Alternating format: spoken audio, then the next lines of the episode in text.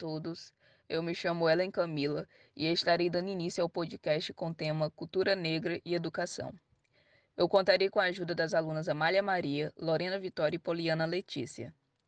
Dando início ao nosso podcast, eu destaco a influência do contexto histórico nesse tema. Afinal, se a história dos negros atualmente é totalmente desconhecida pela maior parte da população, é por conta de um apagamento histórico que acontece há anos desde a, a libertação desse povo em 1888 pela Lei Áurea. Muitas pessoas acreditam que a princesa Isabel, quando ela assina aquela lei de um parágrafo, no ano de 1888, ela estava é, libertando um povo, estava sendo completamente justa, mas as pessoas esquecem da parte de que a população negra no Brasil foi varrida para as beiras da sociedade, foi condicionada a viver em subúrbios e a viver em condições humanas precárias. Dessa maneira, essas pessoas tiveram problemas ao serem reinseridas na sociedade é, após aquele período longo em que foram escravizadas. E essas pessoas tiveram dificuldade em expressar aquilo que trouxeram dos seus países originários. Então, toda a cultura que aquelas pessoas tinham, elas acabaram abandonando ou transformando é, em uma cultura mais embranquecida, entre aspas. E acabaram sendo totalmente esquecidas, além de não terem tido um real suporte em relação à sua educação. Para continuarmos falando sobre um assunto tão importante quanto que demos início nesse podcast, eu chamo a aluna Lorena Vitória para continuar sua explicação e para entrar nessa conversa junto com a gente. Com a Lei 10.603 de 89, o momento em que a educação brasileira buscou e busca valorizar devidamente a história e a cultura do seu povo afrodescendente e indígena, buscando assim reparar danos que se repetem há cinco séculos, à sua identidade e aos seus direitos, com o preparo de todos os professores, não só dos de história, mas de professor de português, de ciência, de artes, levando texto de autores angolanos, moçambicanos, etc., mostrando a beleza da arte africana de um modo geral.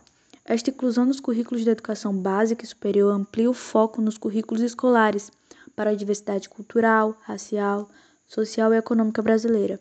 De acordo com o IBGE, em 2018, a taxa de analfabetismo entre pessoas brancas de 15 anos ou mais era de 3,9%, quase três vezes menor que a taxa de analfabetismo entre negros, que ficou em 9,1%.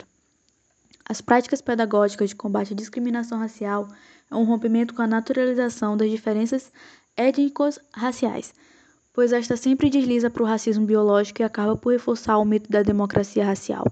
Uma alternativa para a construção das práticas pedagógicas que se posicionem contra a discriminação racial é a compreensão, a divulgação e o trabalho educativo que destaca a radicalidade da cultura negra. Com a politização da raça e da cultura negra não implica a entrada para o movimento social negro, o que não deixa de ser uma boa experiência, significa saber que estamos entrando em um terreno complexo, em que identidades foram fragmentadas, a autoestima podem estar sendo destruídas. A ciência contemporânea rejeita completamente sistemas classificatórios que buscam dizer que um tipo humano era necessariamente melhor que o outro, onde o termo raça era um sistema classificatório. Assim, presumia-se nos grupos humanos as características genéticas determinavam características fenótipas e mesmo sociais, vindo assim as premissas da superioridade racial. Não se trata de cairmos no racismo biológico, nem de afirmarmos que o fenótipo é o único determinante da posição ocupada pelas pessoas da sociedade brasileira. Trata-se de compreender que há uma lógica gerada no bojo de uma africanidade recriada no Brasil, a qual impregna a vida de todos nós, negros e brancos. Isso não tem nada de natural. Essa inexistência de algo puramente natural na sociedade pode ser vista inclusive quando ponderamos sobre a existência de teorias racistas. Após todos os problemas que aconteceu pós-abolição, a falta de assistência no estudo, no emprego ou a inclusão na sociedade, na contramão da ladainha que defendia que os negros eram incapazes de acompanhar o conhecimento produzido nas universidades, eles criaram seus próprios meios. Os meios de comunicação têm papéis fundamentais em todas essas questões. Por isso, a população negra sempre tomou a iniciativa de participar das discussões e criar seus próprios canais de representação política e cultural, para fazer um contradiscurso que afirme a sua inteligência e civilidade. Conforme a sua importância histórico-social e expressão populacional, assim como os aspectos positivos dessa representação, ainda são muito inferiores aos diversos papéis que os negros e negras desempenharam na nossa história. Os meios de comunicação são absolutamente hegemonizados pela representação eurocêntrica. O homem branco se mantém no topo da cadeia reprodutiva de estereótipos e imaginários sociais. Aqueles que foram a base evolutiva real da economia, cultural dos processos de ocupação territorial, da urbanização, industrialização e desenvolvimento são ainda subrepresentados como nada, apenas relembrando de sua luta e de sua escravidão nos livros de história, um reflexo de seu apagamento histórico tanto de violência quanto na desvalorização de sua cultura. Práticas pedagógicas de combate à discriminação racial, um rompimento com a naturalização das diferenças étnico-raciais por esta, sempre desliza para o racismo biológico e acaba por reforçar o mito da democracia racial. Uma alternativa para a construção de práticas pedagógicas que se posicionem contra a discriminação racial é a compreensão, a divulgação e o trabalho educativo que destaca a radicalidade da cultura negra. A intolerância é o fator que impulsiona o racismo e a gente vê muito isso no Brasil e que devemos alertar que deve ser combatido. A educação é o fator que rege um país civilizado. O combate à discriminação racial é apenas mais uma das formas de educar a sociedade para aprender o que é de fato humanidade. A discriminação racial é muitas vezes mascarada, o que faz sobre diversos tipos de condutas. Uma das formas que podemos ver são os artistas afro-americanos que, mesmo tendo uma visão maior e sendo públicos, sofrem escancaradamente racismo tanto na indústria musical quanto na cinematográfica. O racismo estrutural permeia todas as esferas da vida social, na cultura, nas instituições, na política, no mercado de trabalho, na formação educacional e isso é resultado secular de um país que vive em bases escravocratas, influenciado por dogmas racistas e que não buscou integrar a população de escravizados em seu sistema formal.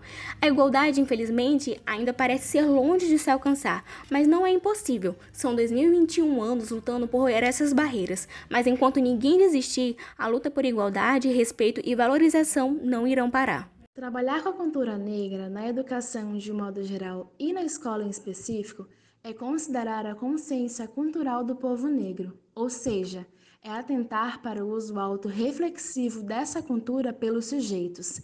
Significa compreender como as crianças, jovens, adultos e velhos negras e negras constroem, vivem e reinventam suas tradições culturais de matriz africana na vida cotidiana. Sendo assim, é necessário que tomemos então alguns aspectos que merecem ser destacados e observados pelos educadores ao discutirem sobre a mesma. Tomemos como exemplo a manipulação do cabelo e seus muitos significados, onde as diferentes formas de manejo podem ser consideradas sinais diacríticos que servem para diferenciar determinados grupos sociais. Em algumas culturas, o sobrenome de uma pessoa pode ser descoberto simplesmente pelo exame do cabelo, pois cada clã tinha o seu próprio e único estilo, no qual várias comunidades da África Ocidental admiravam a mulher de cabeça delicada com cabelos anelados e grossos. Esse padrão estético demonstrava força, poder de multiplicação, prosperidade e a possibilidade de conceber crianças saudáveis. Já na cultura Wolof, por exemplo, jovens barbeavam parcialmente seus cabelos para comunicar que não estavam interessados em cortejar. Os povos Caramu da Nigéria eram reconhecidos por seu penteado original, um tufo de cabelo sobre a cabeça raspada. Assim, não é só por mera vaidade ou por não se sentirem satisfeitos com a sua aparência que os negros e as negras dão tanta atenção ao cabelo. Para o homem e a mulher negra, manipular o cabelo representa uma dentre as múltiplas formas de expressão da corporeidade e da cultura às quais remetem a uma raiz ancestral. Ademais, muitos outros aspectos da cultura negra presente no Brasil como a capoeira, congada, jongo, maracatu, samba, candomblé, além também de elementos da culinária como acarajé, angu, feijoada, vatapá e muitos outros poderiam ainda ser destacados. Mas, nesse podcast, elegemos a manipulação do cabelo para exemplificar a riqueza dessa cultura e sua forte presença entre nós que ainda não é tão valorizada. Bom, esse foi o podcast composto por Ellen Camila, Lorena Vitória, Poliana Letícia e Amália Maria. Espero que tenham gostado e obrigado pela atenção. If you feel insignificant, you better think again. Better wake up because you're part of something way bigger. You're part of something way bigger. Not just a speck in the universe. Not just some words in a Bible verse. You are the living word. Ah, you're part of something way bigger. Bigger than you, bigger than we. Bigger than the picture they framed us to see. But now we see it. And it ain't no secret, no.